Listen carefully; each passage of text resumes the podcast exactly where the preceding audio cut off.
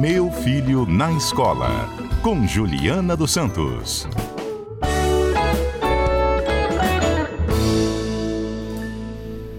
Quatro horas e 16 minutos. Calma lá, Johnny. 3 horas e 16 Três minutos. horas e 16 minutos. O programa acabou de começar, né? Tá na pressa, Acabamos de hein? começar, Johnny. Hoje tá, tá agitado ali, uma série de assuntos, mas 3 e 17 O agora. tempo não para, mas está seguindo ainda a quantidade de segundos, né? A Crono- quantidade. Cronologicamente, Isso. né, Johnny? Boa tarde pra você. Que bom. Boa tarde, Adalberto Cordeiro. Bem-vindo. Obrigado, Johnny. Boa tarde, Murilo. Boa tarde, Alberto Boreng, Juliana Santos. Tem convidado hoje no estúdio. É. Boa tarde a todos os ouvintes. Alberto, porém, boa tarde para você. Ei, Johnny, boa tarde para você, para o Murilo, para o Adalberto, para a professora Juliana e também para nossa convidada.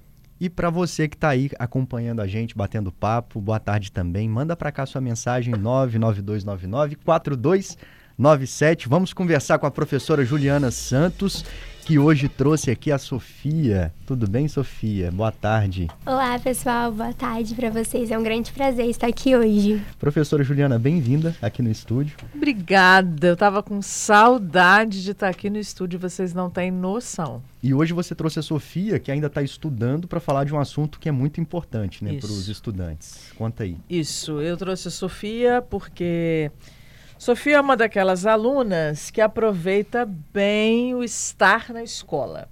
Então, ela está indo para além dos conteúdos curriculares, para além daquilo que tem nas matrizes já propostas pelas escolas.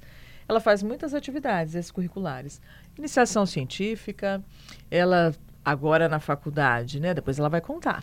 Já faz todo um trabalho com extensão universitária, que tem um atendimento sempre voltado para a comunidade, e ainda atua na empresa Júnior. A empresa. Júnior, ela acontece na educação básica e na superior. Mas deixa a Sofia contar, né? Deixa a Sofia. Inclusive, hoje o nosso assunto é exatamente esse, essas atividades extracurriculares que vão enriquecendo ali o conhecimento do aluno. Isso. Isso vale para o ensino médio, isso vale também para a faculdade, né, Juliana? Vale e vale muito para este novo momento né, de ensino médio que seja um aprofundamento real, né? Essa é uma questão que a gente tem discutido bastante no ensino médio. Dar eh, condições para que os alunos aprofundem seus conhecimentos já dentro da matriz. Mas muitas escolas, como os institutos federais e outras, né, algumas particulares até, elas têm trabalhado com a iniciação científica, é colocar este aluno numa perspectiva de se tornar um pesquisador de fato. Bacana. Ô, Sofia, você é estudante de biomedicina, né? Isso, E no você- IFES. E você está na iniciação científica. O que, que é a iniciação científica? Bom, a iniciação científica é uma, uma iniciativa mesmo das instituições de tirar o aluno ali do conforto, né? De fazer ele é, ir para além da sala de aula. Então, é, no, nesse projeto, os professores, né, eles pegam uma temática que eles têm uma maior afinidade e eles criam um projeto em cima disso. Uma determinada, um assunto que eles querem estudar. Hoje, qual é o assunto que você está pesquisando? Então, atualmente eu estou participando de um projeto que estuda o câncer de mama. É, aí a gente está testando né, um novo tratamento para combater ali o câncer. E como é isso? É muito estudo, muito artigo Olha, científico? Como é- que funciona? Conta. É, o meu projeto que eu estou participando, ele é técnico, né? Então ele também tem a parte do laboratório. Então a gente faz todo um estudo, porque a gente tem que cultivar as células. Então é, é tudo muito assim, não pode ter contato, não pode ter contaminação, então é tudo muito rígido. A gente tem que ter uma- um estudo dessa parte das regras e também da parte do própria linhagem, né? Porque a gente estuda mais de uma linhagem de câncer, porque são várias, e aí a gente tem que estudar, aprofundar e depois fazer ali a parte prática em si. Você está em que período hoje? Eu tô começando o terceiro período agora. E a iniciação científica desde quando? É desde o início do segundo, já fiz seis meses. O que, que mudou para você quando você começou lá é, em relação às aulas? Mudou o seu olhar para a aula? Como é que ficou a sua cabeça quando você começou a pesquisar uma área muito específica ali? Ai, muda muito, né? Com toda certeza foi uma oportunidade incrível. A gente participa de um processo seletivo, né, onde o professor ele seleciona o aluno. Então, a gente começa ali estudando a parte básica, mas eu fiquei muito feliz porque essa matéria que eu estou estudando, que é essa parte voltada para o cultivo celular, eu só aprendo lá no sétimo período. Então, ainda no segundo, eu já entrar nessa área, eu tive que estudar muito, né? Mas, assim, foi uma oportunidade incrível. Eu consegui aprimorar muito a minha técnica também no laboratório, tive que aprender muita coisa, né? Eu estudo junto com pessoas que são de outros períodos, então eu também tive muito esse ensino por parte delas, elas me dando dicas ali. Então, muito legal. É, eu tenho uma pergunta, adoro perguntar, né? Fico aqui uhum. copiando Johnny Silva. Sofia, olha que legal essa interação com alunos de outros períodos, né? Imagina você no segundo, é, experimentando conteúdos de um sétimo período e com alunos de períodos diferentes, tá? Eu queria que você destacasse isso, porque você citou aí no final, né? Eu aprendo com eles. E na educação a gente fala que um percentual muito grande, com mais de 80% de retenção da aprendizagem, é quando a gente de fato aprende com o outro. Queria que você comentasse um pouco sobre isso. Como é que é essa troca, aprendizagem pares ali com seus colegas? Como é que é isso na realidade? Sim, é, no nosso grupo hoje nós somos compostos por cinco alunos, né, todos de períodos mais à frente, e a gente basicamente é a gente que cuida ali do nosso laboratório. Então, é a gente que limpa, a gente que organiza. Dentro no, do nosso grupo, nós temos uma aluna que já participou ano passado da mesma iniciação. Então, ela tem uma experiência muito grande e ela vai orientando a gente. Ela ensinou toda a parte prática e ali a gente vai fazendo um revezamento. Cada um faz uma coisa um dia, vai tendo uma orientação, um feedback, para que todo mundo possa aprender e evoluir junto. Você começou a fazer uma pesquisa sobre o câncer logo no início da faculdade. É, e você está dizendo aí sobre essa questão da autonomia. Você está sempre ali pesquisando, tem que ter uma rotina de horário, nem sempre o professor está ali do lado. Como que é essa orientação para você buscar o conhecimento? Que depende muito de você, né? Ativamente ali também buscar. É o protagonismo, né, Johnny? Mas, é. mas tem um direcionamento. É, né? é, tem uma. É, é isso, é isso que a gente fala da educação. A Sofia vai, já vai nos, no, nos contar na prática. Mas é isso, um professor orientador, mediador, um aluno protagonista. E a gente vai ouvir da Sofia quais os resultados disso, né? É. Dessa vivência dela. Sim, é, a gente tem a nossa professora que é orientadora e coordenadora do projeto, mas exatamente por ter muita demanda dentro da instituição, ela não consegue estar todo dia no laboratório com a gente. Então, nós, como alunos, desde quando a gente entrou, ela foi muito franca quanto a isso, né? Ela falou que a gente teria que estudar muito por conta própria. Então, por exemplo, ela passa livros e artigos para a gente ler a maioria em inglês. Então, assim, já tem incentivo também para conseguir desenvolver essa área. Então, a gente é muito autônomo, o ensino, ele, de certa forma, é muito do próprio aluno, de correr atrás, não só na pesquisa, mas também nas próprias matérias, né? A faculdade tem um ritmo mais acelerado. Então, você se desenvolve muito, porque você conhece novas ferramentas, novas plataformas, e aí, entre alunos, também volta Sim. um pouquinho para aquilo dos próprios alunos se é. ajudarem. Então, é, é muito completo e você cresce muito, assim, olhando seis meses atrás o meu crescimento foi muito grande. E eu tenho uma pergunta para Juliana agora. A Sofia está contando para a gente aí, parece que ela gosta bastante, né? Espero que ela continue gostando, até da vida acadêmica, se for uma, uma vontade dela. Mas, Juliana, e o limite, né? Porque hoje a gente vê que tem uma diferença, é claro, muito grande entre o ensino médio e o ensino superior.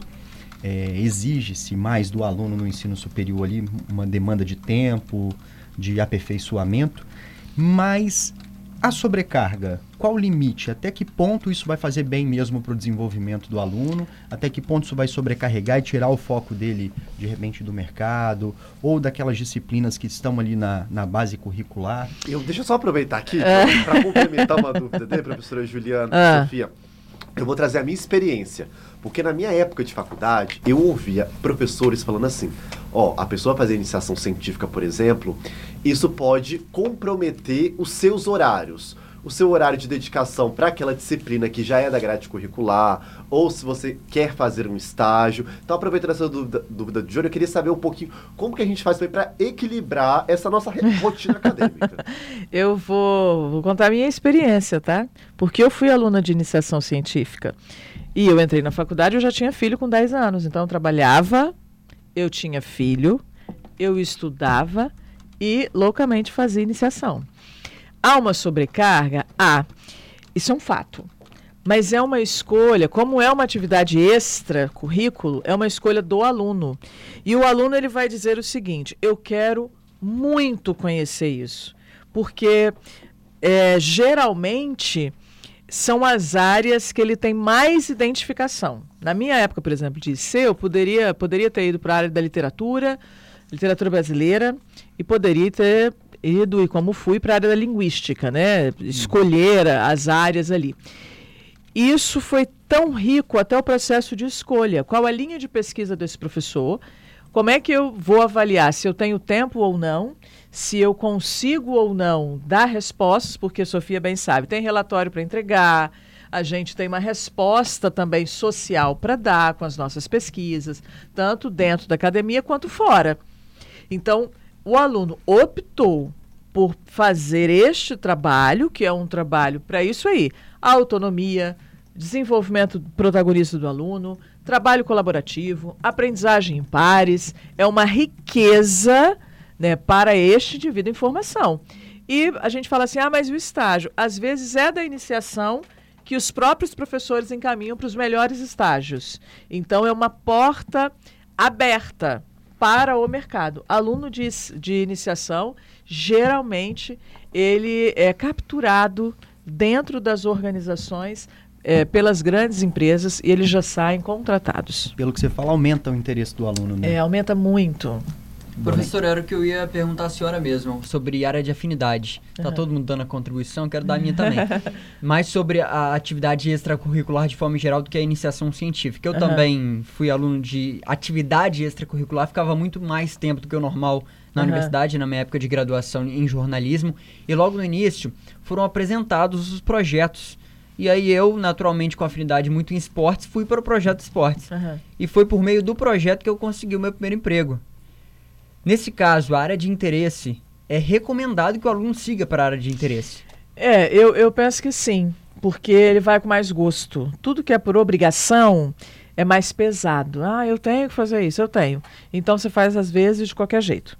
Quando você está interessado naquele projeto, com aquele professor e o resultado daquilo, isso aqui a gente quer comprovar tal fenômeno, tal fato, né? Porque a pesquisa é para isso, é para você trazer hipóteses e buscar comprovações, né? Quando você está nessa perspectiva, o seu trabalho se aprofunda muito mais. E você tem essa. Sofia vai dizer, né, que está tá dentro, está vivendo esse processo. A satisfação ela é muito maior. Todo mundo aqui que viveu iniciação e outros projetos acho que é legal também falar um pouco da extensão universitária e dos trabalhos dentro das próprias. Vamos voltar um pouco para a educação básica, do trabalho de voluntariado também que a educação básica faz, que é uma outra extensão muito importante no currículo. E isso para o mercado depois é, é visto com bons olhos, né? Sim. né? É alguém que se preparou, que Sim. se dedicou ali durante um bom tempo. Né? É, que não fica só na zona de conforto, né? Porque a, a matriz curricular ela é a nossa zona de conforto da adolescência, do começo da juventude. Eu vou aproveitar que a Sofia está aqui, porque a Sofia participa desse projeto de extensão, pesquisa ali, faz análises, essa pesquisa do câncer, mas você também está na empresa Júnior, que aí é uma coisa mais mercado, vamos pensar em lucro, vamos pensar em fazer disso um negócio de fato. Uhum. Como é que está isso na sua cabeça? E conta um pouquinho como é que é o seu trabalho na, na empresa Júnior, né? Ok. É, bom, só complementando um pouco do que a Juliana falou, eu acho que é muito importante isso de, da área de interesse, porque motiva muito. Igual, eu quero seguir nessa área que eu estou estudando, então é muito, é muito legal e dá um gás mesmo. Agora, falando um pouco sobre empresa Júnior, né? É, eu atualmente agora sou a presidente da minha empresa Júnior, então é, é um movimento no estado mesmo, tem em outras universidades. E o nosso objetivo é de gerar, promover as lideranças, né, para gerar um Espírito Santo mais empreendedor. Então, a gente ainda na faculdade, né, para quem não conhece, uma empresa júnior, ela é formada por alunos que estão na graduação e aí eles vão gerar mesmo ali empresa igual é uma empresa sênior. Então, tem os setores, tem a movimentação de caixa, é lógico que não tem fins lucrativos, então tudo aquilo que a gente arrecada, a gente reinveste nos membros, então a gente busca capacitação, é levar a eventos então é um agrega na formação dele também. E, e assim, é, falando um pouco né, do que isso traz para o pessoal, é muito trabalho, é muita dedicação, mas a gente também tem um crescimento muito grande. A gente conversa com você daqui a pouquinho, depois do repórter CBN. CBN Cotidiano de volta com o quadro Meu Filho na Escola, a professora Juliana Santos com a gente aqui.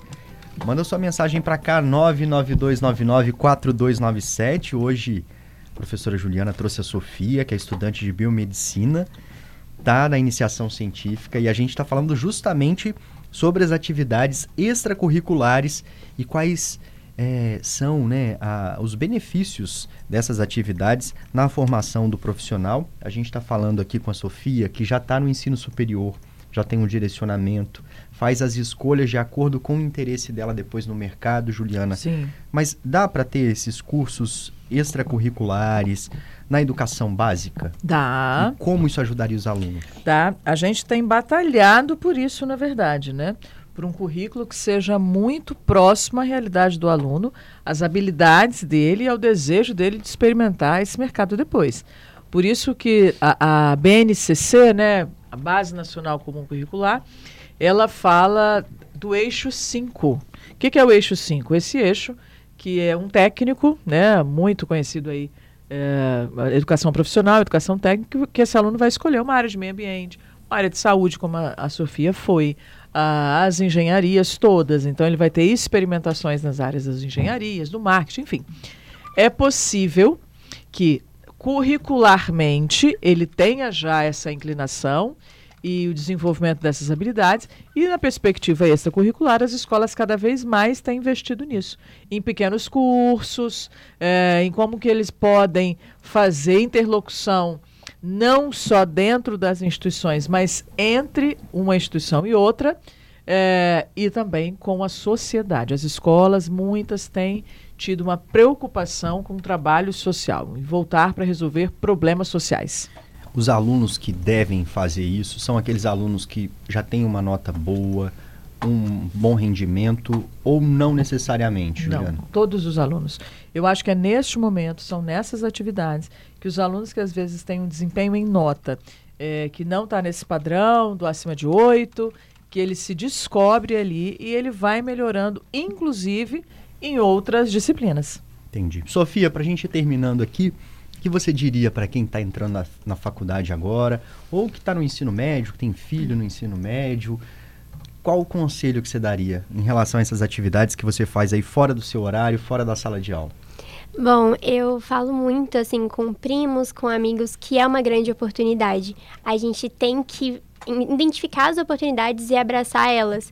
Às vezes vai parecer um desafio, vai parecer algo muito difícil assim, mas tenta, vai fazer diferença lá na frente. Então, eu acho que é muito sobre pensar até onde você quer chegar e o caminho que você pode traçar para alcançar isso. E para alcançar isso, Sofia, uma dúvida: como que isso tudo te leva a sonhar no futuro, que a gente está falando muito do presente, né? Da atividade que você faz no momento, a importância da iniciação científica nesse momento ali. E para o futuro, como que isso pode nos ajudar a pensar ali na frente, aquele estudante que está na dúvida ali se vai fazer uma iniciação científica ou não, como que isso te ajuda a sonhar para o futuro? Bom, é, fazer uma iniciação científica, os outros projetos também, tudo vai para o currículo e é um diferencial lá na sua contratação lá na frente. Então, é, eu acho que é muito da pessoa ir mesmo para a área que ela gosta, uma área que ela pretende seguir lá na frente. Igual eu estou nessa área porque é uma área que eu quero seguir e também numa empresa júnior porque é algo que eu quero ter minha própria empresa lá no, no futuro. Então, é muito de você correr atrás mesmo.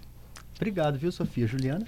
Eu também quero agradecer a Sofia, porque é uma aluna que sempre, né, desde o ensino médio, fez muitas coisas para além do currículo. Quero destacar em síntese aqui eh, como isso é valoroso para o aluno, né? Olha, aprofundar-se em outros conhecimentos, ele pensar já no mercado, trabalhar de forma bem protagonista, colaborativa com, outras, com outros colegas, né, de, de vários, vários períodos, no caso do ensino superior, mas na educação básica a gente também trabalha com outras séries, outras salas, é, e com uma orientação de um professor, mas com a autonomia deste estudante. Eu acho que isso é importante e que para a gente fechar um pouquinho.